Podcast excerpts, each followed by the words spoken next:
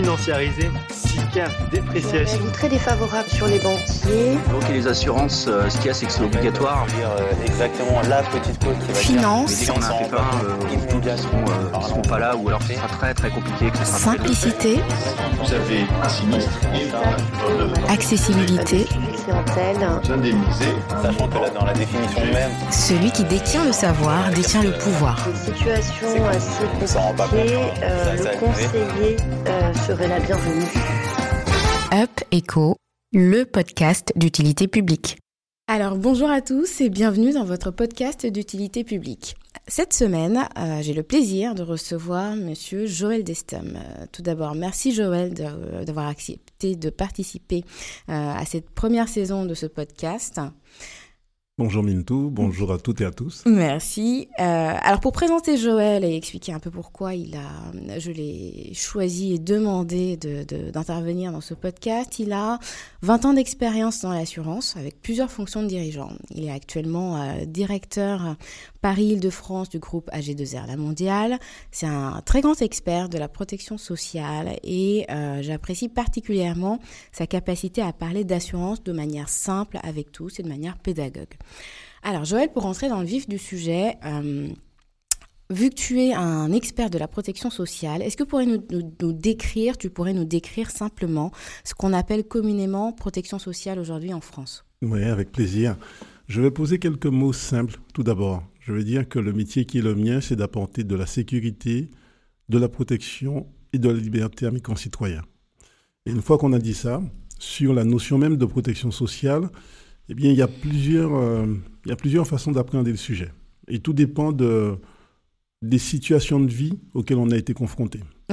De façon globale, quand on dit protection sociale, euh, les, les gens vont penser sécurité sociale au, au sens large. exactement. Voilà, ça c'est évident, c'est c'est un synonyme un petit peu euh, pour les uns et les autres de, de protection sociale. Et puis en fonction des, des situations de vie, ben, euh, vont se préciser les risques qu'on veut ou qu'on doit couvrir. La question de la maladie, c'est souvent ce qui, ce qui touche dans les familles. Tout à fait. La question de la vieillesse. euh, et puis, il y a aussi toutes les questions liées aux accidents, aux accidents du travail, et puis des risques familiaux. Mais au quotidien, pour les, pour les Françaises et les Français, euh, c'est quand même la Sécu avec ses feuilles de soins, et ce sont les problématiques de santé au quotidien. Euh, J'ai mal à la tête, mon enfant va pas bien, je vais chez le médecin. Mais déjà, à ce moment-là, j'articule des dispositifs de protection sociale. D'accord. Alors, donc, il y a, il y a ces aspects santé, sécurité sociale dont tu parles, mais il y a également toute la partie prévoyance. Oui. qui des fois n'est pas euh, n'est pas très clair alors que je pense qu'en filigrane c'est quand même l'une des préoccupations des Français. Euh, en quoi s'agit-il d'un sujet important à ton sens? Parce que les gens pensent beaucoup santé et euh, la prévoyance, je ne, vais, pas- dire qu'elle est délaissée, mais des fois on a, tendance à, la confondre avec la santé. Oui, même s'il y a quelques confusions, je crois beaucoup au bon sens de mes concitoyens. Et j'ai le sentiment que dans les têtes des uns et des autres, il y a trois grands piliers. La retraite, la santé, la prévoyance. Alors ils n'ont pas forcément les mots, ils ne le disent pas comme je le dis aujourd'hui, mais euh, les préoccupations s'articulent beaucoup autour de ces trois sujets. Et lorsque tu me demandes euh, des précisions sur la prévoyance, ben, je vais te dire que, comme pour toutes les questions de protection sociale, les couvertures s'articulent avec une image que je propose de retenir qui est celle d'une pyramide. D'accord. Un socle de base et trois socles supplémentaires additionnels. Le socle de base, ça va être une couverture qui est obligatoire, prévue par notre, notre système social. Euh, une deuxième brique qui est complémentaire, très souvent elle aussi obligatoire. Et puis deux autres briques de la pyramide, deux autres étages, qui sont eux, euh, qui sont pas obligatoires, hein, qui sont euh, facultatifs et peuvent être supplémentaires travaillés dans le collectif et puis supplémentaires pris à titre individuel. Voilà, si on peut retenir cette image, 1, 2 en obligatoire et puis 1, 2 en facultatif, c'est pas mal. Alors, je, vais revenir justement sur la partie obligatoire et facultative parce qu'il y a effectivement la couche obligatoire, euh, la couche collective et des fois on, on a tendance à délaisser un peu la partie euh, euh, rajouter cette couverture entre guillemets supplémentaire. Quand je suis euh, un étudiant, des fois un entrepreneur, euh, et encore des fois les entrepreneurs commencent quand même à prendre conscience plutôt de la chose. On a tendance à se dire bon bah je suis salarié, mon entreprise me couvre déjà, je ne vois pas l'utilité de rajouter une prévoyance individuelle. Quelle importance cela a aujourd'hui de devoir rajouter ou en tout cas penser à cette couverture individuelle? Alors le bon réflexe à avoir, c'est de de pouvoir clairement identifier sa situation et de construire un objectif. C'est comme tout. Euh, qu'est-ce que j'ai comme objectif de couverture? C'est la même question que se posera l'étudiant, le salarié, le chef d'entreprise. On va prendre l'exemple du salarié.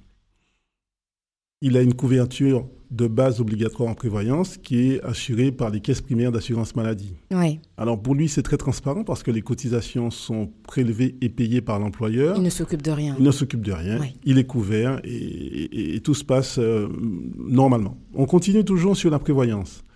Il ne s'en rend pas compte, mais dans les entreprises, il y a une obligation euh, de, mise en œuvre de la loi de mensualisation ou de l'obligation de convention collective nationale qui, elles, sont aussi obligatoires. C'est le deuxième étage de ma pyramide.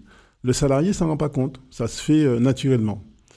Mais on peut imaginer que son objectif de protection ne soit pas satisfait. Et c'est à ce moment-là qu'il doit vraiment s'interroger sur les droits acquis et puis la qualité de la protection dont il dispose et les objectifs qu'il veut développer avec forcément une réflexion et un coût associé.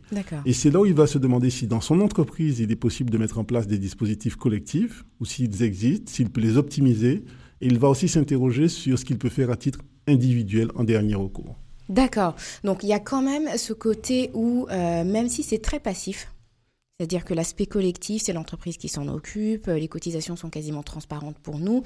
Il y a quand même besoin de euh, se pencher un peu plus là-dessus pour voir déjà ce qu'il y a dedans.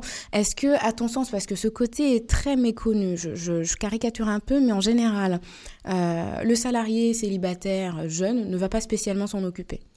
Parce qu'il a d'autres objectifs de vie. Voilà. Euh, celui qui a une famille va peut-être approfondir un peu et c'est lui qui va faire la démarche de dire bah, ce serait bien de rajouter mon conjoint ou ma conjointe à mon contrat. Mais oui, parce que lui commence à prendre conscience de certains risques et il veut les couvrir. Alors, est-ce que sur cette dimension-là, tu penses qu'il y a besoin de plus de sensibilisation, soit de la part des entreprises ou peut-être de la part des assureurs, pour que les gens puissent penser à cette étape-là, de regarder ce qu'il y a euh, dans les contrats, plutôt que d'attendre qu'un sinistre survienne? Parce que même celui qui a un objectif de vie différent et qui est tout seul, bah, pour moi, il a quand même le devoir, à minima, de regarder ce qui se passe dans ses, dans contrats. Oui. Alors, tu as dit que j'avais une vingtaine d'années d'expérience et je suis forcément euh, pétri de la culture qui est la mienne. J'ai été éduqué à l'assurance dans une démarche qui est celle de l'audit. Oui. Et forcément, je recommande que chacun, face aux objectifs qu'il dessine, s'arrête, fasse une photographie, un véritable audit et construise des pistes de réflexion pour tendre vers l'objectif, réellement, et quelle que soit sa situation. Et c'est peut-être là la sensibilisation la plus significative euh, qu'il est nécessaire de mettre en, œuvre. Euh, très honnêtement, j'évite systématiquement de parler de produits, c'est pas ça le sujet. Le sujet, c'est le niveau de sensibilité que j'ai sur la connaissance de l'existant, sur l'existant, et puis, c'est la réflexion que je porte pour construire mon objectif. Dans le fond, euh, tu le disais tout à l'heure, j'ai un, deux enfants, ça change. Mais qu'est-ce qui change? Pourquoi? Qu'est-ce que je veux dessiner? Qu'est-ce que je veux couvrir? Euh, Qu'est-ce que je crains? Euh, Qu'est-ce que je crois être couvert? Et qu'est-ce que je veux réellement couvrir? Le vrai sujet, il est là. D'accord. et justement, sur cette partie couverture, on a aujourd'hui énormément d'informations et peut-être à la limite un peu trop. Donc on se retrouve avec euh, à l'ère du digital, beaucoup de comparateurs, il y a les informations sur Internet, on a beaucoup, beaucoup de canaux de communication et ce n'est pas pour autant que les gens sont réellement sensibilisés aux risques, à ce qu'ils doivent couvrir et comment ils doivent faire. donc j'ai déjà une double question au regard de ce que tu viens de nous dire sur la première partie. Euh, et au-delà de l'aspect audit, si tu devais donner trois conseils ou trois astuces à une personne concernant sa prévoyance individuelle, au-delà de l'audit, qu'est-ce que ce serait? Et après, on enchaînera avec la partie digitale, justement. Oui. Le premier conseil que je lui donnerais, c'est de vérifier tous les dispositifs qui existent autour de lui ou qui lui sont rattachés, dont il n'a peut-être pas conscience. Hein. Et connaissance, des voilà, fois. Premier élément. Oui. Le deuxième, ce serait de construire ses priorités. Parce qu'on a parlé prévoyance, mais on a bien à l'esprit que tout cela se finance avec une même enveloppe. Bien Euh, sûr. Les gens, dans leur tête, ils n'ont pas un petit bout de budget prévoyance, un petit bout de budget de santé, un petit bout de budget épargne, un petit bout de budget de retraite. Ils ont une enveloppe et forcément, dans leur univers de besoins, ils vont devoir arbitrer et construire une priorité. D'accord. Et puis le troisième conseil que je donne, pour moi, il est essentiel, c'est euh, lorsqu'on est prêt à engager cette démarche, s'assurer d'être accompagné. Tu, tu l'as dit, il y a beaucoup d'informations, mais l'information euh, ne permet pas forcément de, de mettre en perspective, de, de construire, de, de poser un regard. Et c'est là où, à mon sens, les conseillers commerciaux euh, sont essentiels dans la démarche, puisqu'ils doivent se poser aux côtés d'un citoyen afin de d'écrire cette, cette trajectoire. Ça, c'est essentiel pour moi. Donc, identifier ce qui existe, fixer des priorités et puis chercher le bon accompagnement, le bon conseil. D'accord.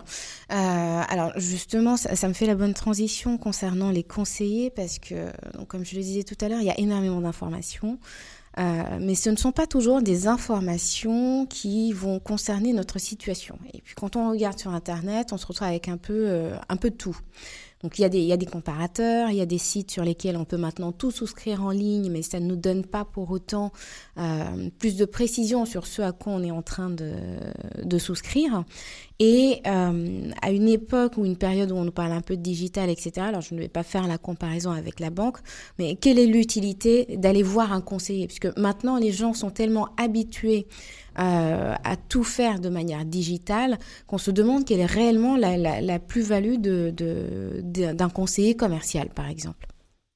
Pour moi, la plus-value d'un conseiller commercial, c'est la capacité à développer une approche globale, à accompagner dans la construction des priorités et à, à partager le diagnostic. Euh, dans le fond, on touche à des sujets qui concernent le quotidien et qui peuvent vite devenir anxiogènes s'ils ne sont pas bien traités. Oui.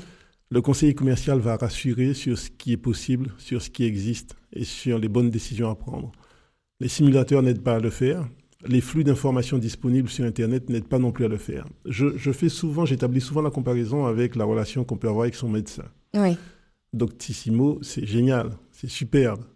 Mais si vous avez votre enfant qui développe de la fièvre et que vous vous contentez des infos, ça peut vite devenir anxiogène. Hein ah oui, vous, oui. vous avez mille pistes qui se proposent On a de fortes chances de finir aux urgences. Alors, c'est justement ça. Évitons les urgences, allons voir le médecin de famille. Je, je, vois vraiment le conseiller commercial comme ça, et avec une dimension qui est très forte, toujours associée à ma culture professionnelle.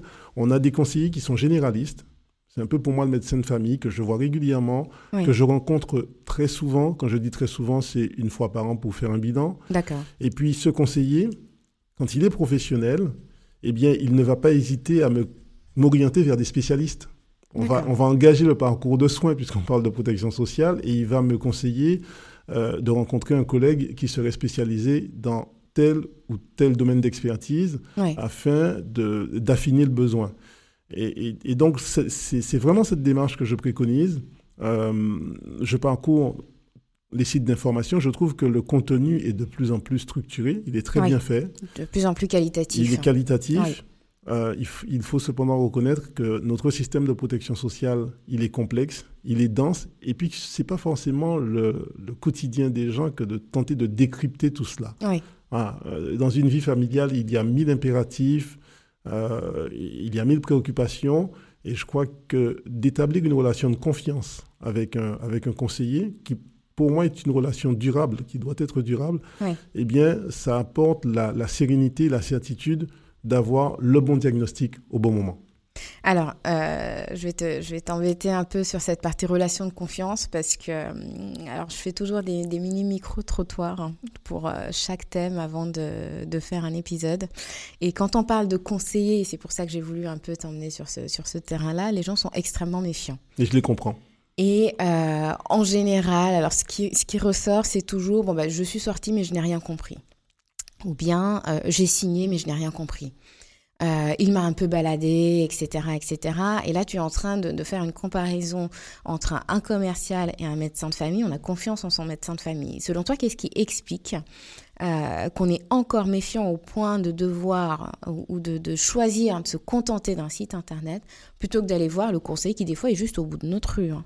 Je, je, comprends, alors je comprends et je partage les préoccupations de ceux qui se disent méfiants. Oui. Euh, je suis un consommateur comme les autres lorsque je, lorsque je sors de mon périmètre de, de, responsabilité et je suis très attentif à la qualité de la relation qui se noue avec ceux qui me proposent un produit. Oui. Et je pense que euh, de manière très intuitive, ben, tout le monde est très attentif à ça. Dans le fond, la relation à l'autre sera toujours déterminante autour des relations d'affaires. Lorsqu'on doit signer quelque chose, lorsqu'on doit signer un contrat, la relation de confiance mais, reste déterminante.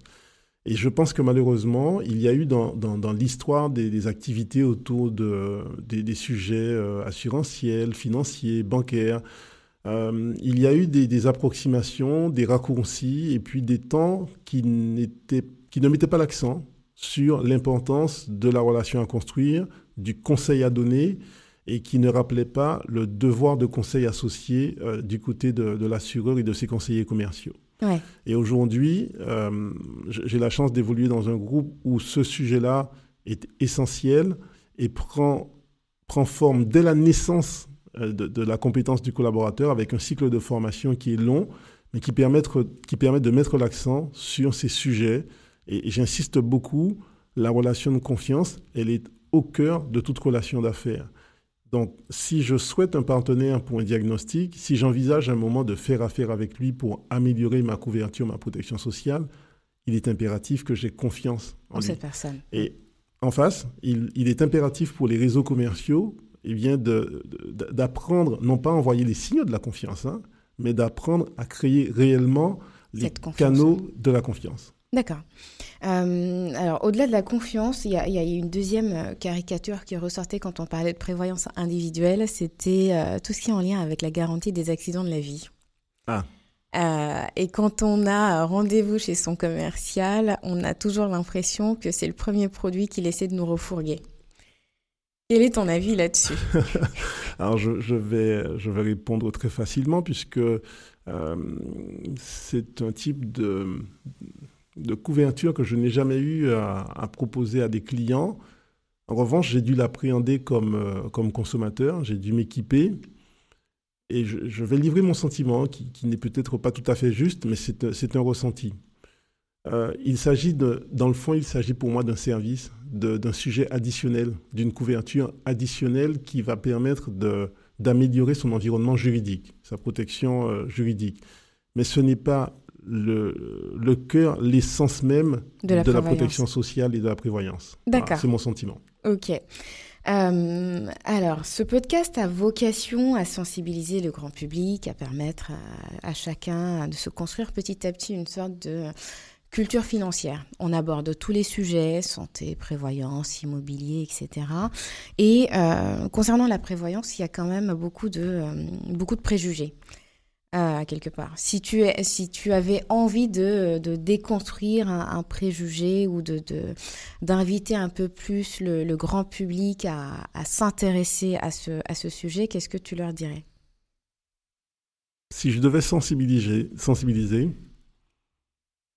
euh, je prendrais l'exemple de situations pour lesquelles il n'y a pas eu de solution mise en place avec des conséquences potentiellement dramatique pour toute une famille. Euh, on va prendre l'exemple d'un accident euh, malheureux pour un artisan, un commerçant par exemple, le privant de, son outil de travail, ses mains. Euh, on va imaginer que, cette personne soit chef de famille avec, euh, comme c'est souvent le cas, un soutien très dynamique de son conjoint,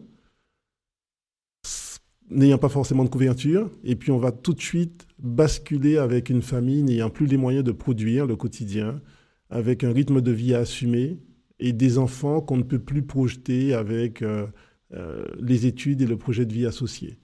Si, si je devais aider à prendre conscience, j'illustrerais par le, les nombreux cas que j'ai rencontrés euh, pendant ces, ces, années où le client qui n'avait pas compris l'intérêt de la couverture euh, connaît un certain soulagement lorsqu'on délivre une prestation en disant euh, écoutez, à l'époque, je vous avais fait confiance. Aujourd'hui, je suis ravi de le faire et je comprends ce qu'on a fait. D'accord. Euh, alors, petite, petite parenthèse sur, euh, sur la partie prévoyance, il y a eu également une incompréhension concernant les invalidités, euh, l'incapacité, qui font partie de, euh, des éléments qui sont, euh, qui sont couverts par les contrats prévoyance. Si tu devais nous les expliquer de manière assez claire, hein, parce qu'on a parlé collectif tout à l'heure, individuel maintenant, si tu devais les, les, les, expliquer de manière claire, qu'est-ce que tu, qu'est-ce que tu dirais sur cette partie-là? Que ce je, soit clair chez les... Bien sûr. Juste avant, je dirais attention, toujours se, se, référer au terme du contrat dont on dispose. C'est pas si évident que ça. Hein. Tu, oui. tu, as dit euh, couvert, compris. Attention, je, je, vois encore beaucoup de contrats où seuls euh, des aspects de garantie sont présentés ou proposés. Oui. Donc, euh, très simplement, on part d'une situation où on est dans l'incapacité euh, d'être productif, je le dis toujours parce que ça parle aux gens. Je, je, je ne peux plus produire, c'est-à-dire me lever, me rendre au travail, développer mon activité. Oui. Et je suis empêché de le faire pendant une durée plus ou moins longue. Je, je simplifie le propos à l'extrême. Dont on n'a pas la visibilité d'ailleurs. Je n'ai pas fois. la visibilité. Alors, euh, ça peut être une incapacité, ça va durer quelques temps, un mois, trois mois, trois ans. Et puis, malheureusement, euh, les professionnels de santé peuvent décider que ça devient une invalidité, avec euh, peut-être l'impossibilité pour moi de, de, recouvrer mes capacités. Voilà. Je, je, le définis très simplement. Et les, les clauses associées au contrat d'assurance ben, vont apporter des définitions très fines, très précises, et des nuances qui peuvent varier d'un contrat à l'autre dans oui. l'expression même des garanties. C'est la raison pour laquelle euh, je ne présume jamais d'une couverture existante et dans la démarche que je préconisais, celle de l'audit et celle qu'on développe avec nos conseillers commerciaux, on prend le temps d'examiner les couvertures en place, non pas pour les défaire, mais tout simplement pour informer le client sur ce dont il dispose réellement. D'accord. Alors pour quelqu'un qui va, qui va être très euh, novice et on va certainement euh, terminer par là, qui, est très novice, qui est peut-être allé voir son conseiller mais qui a besoin de revoir les éléments à tête reposée ou qui est en train de euh, souscrire une assurance prévoyance individuelle sur internet, qu'est-ce que tu lui donnerais justement comme sorte de checklist ou de points à vérifier? Donc là tu as parlé de, de des garanties des termes, les définitions et de ce que ça, ça recouvre vraiment derrière, est-ce qu'on a peut-être trois ou quatre autres points de contrôle pour être peut-être un, un, tout petit peu rassuré, même si on ne sait pas techniquement tout ce qui se passe derrière? Alors, la garantie et l'explication de celle-ci, en insistant auprès du conseiller tant qu'on n'a pas compris. Oui. Euh, J'ai d'ailleurs apprécié euh, l'opportunité d'échanger avec toi parce que tu as évoqué euh, l'idée d'avoir un propos simple, clair. Oui. je pense que tant que cet exercice-là n'est pas satisfait avec le conseiller commercial, il ne faut pas aller plus loin. Il faut vraiment insister. Euh, et c'est peut-être qu'un indicateur, c'est peut-être un signe. Hein. Oui. Quand je ne comprends pas ce que mon conseiller commercial me dit, je repose là. Là, j'ai une première alerte. Je, je repose. Ça, c'est le premier élément. Une fois qu'on qu a, qu a, posé, qu'on a posé ce cadre, bien, revient le sujet de, de l'objectif, parce que il n'existe pas de couverture assurantielle parfaite. Il existe euh, une sensibilité proposée par un assureur avec une orientation. Et donc là, on doit peut-être admettre que dans certains cas, eh bien, on ne trouve pas exactement ce qu'on veut euh, dans la relation que l'on a avec son assureur. Il ne faut pas s'interdire d'aller voir ailleurs. voir ailleurs, tout simplement. D'accord. Voilà. Je pense qu'il faut vraiment accepter ça. Et je crois que le conseiller commercial euh, qui est consensueux euh, le comprend et ne prive pas son client de, du regard à 360 afin d'avoir un conseil global. Et puis, troisième élément qu'on n'a pas évoqué, mais qui n'est pas neutre, c'est le porteur du risque, euh, l'assureur. Qui est-il? Ouais. Quelle est sa nature? Euh, Quel est son ADN Quel est son mode de gouvernance? Quelle est sa solvabilité? Quelle est sa capacité à, à assurer le risque? Comment sont organisées ces, ces, ces, ces chaînes de gestion? Comment sera le service qu'il va me rendre, et puis quels sont tous les services additionnels autour, autour de ma garantie prévoyance. Est-ce qu'il y a de, des garanties d'assistance euh, potentielle Est-ce qu'il y aura des hotlines me permettant d'accéder euh, à du conseil, à, des services de psychologue? Voilà, ça, c'est l'environnement même de l'assureur. Et je pense qu'au moment de faire un choix, c'est pas neutre de s'interroger sur ce qu'il est, qui il est, ce qu'il porte comme message et ce qu'il propose comme service additionnel. Alors c'est intéressant ce que tu, euh, tu es en train de dire parce qu'on a un épisode spécifique sur l'assistance justement. Mais si je reviens sur ton, ton message en filigrane, c'est peut-être aussi un peu plus de méfiance ou de point d'attention quand on est en train de souscrire Un peu plus probablement de en ligne. responsabilité. D'accord. Pas de la méfiance, de la responsabilité euh, en, en ne minimisant rien. Je, je pense qu'à chaque fois qu'on qu'on bloque un sujet qu'on ne comprend pas, il ne faut pas, faut pas l'enfouir et se dire, bon, j'avance, c'est un peu comme tout. Non. Sur ce sujet-là, euh, il s'agit euh, il s'agit de la personne, il s'agit de protéger euh, la personne, soi-même et puis ceux qu'on aime. Je pense qu'il faut vraiment être responsable. Euh, méfiant, je ne pense pas que ce soit le bon terme. Suspicieux non plus. Oui. Je crois qu'aujourd'hui, on, on rencontre beaucoup de professionnels qui, qui, qui sont, qui sont conscients des enjeux autour de la protection sociale. Donc, il faut être en responsabilité et exiger de l'autre qu'il soit également en responsabilité. Parfait.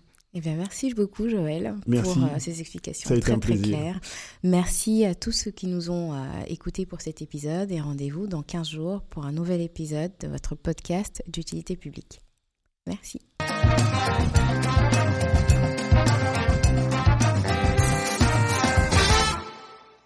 Alors, pour cet épisode qui était en lien avec la protection sociale et en particulier euh, les garanties prévoyance, je vous propose de retenir trois aspects.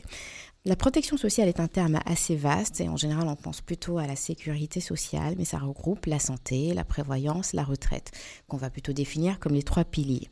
Le deuxième point à retenir des conseils de Joël, c'est qu'il faut une prévoyance qui est adaptée à chaque situation. Donc pensez à faire un bilan, un audit de vos projets, de vos attentes et euh, de ce dont vous disposez en termes de contrat au moins une fois par an.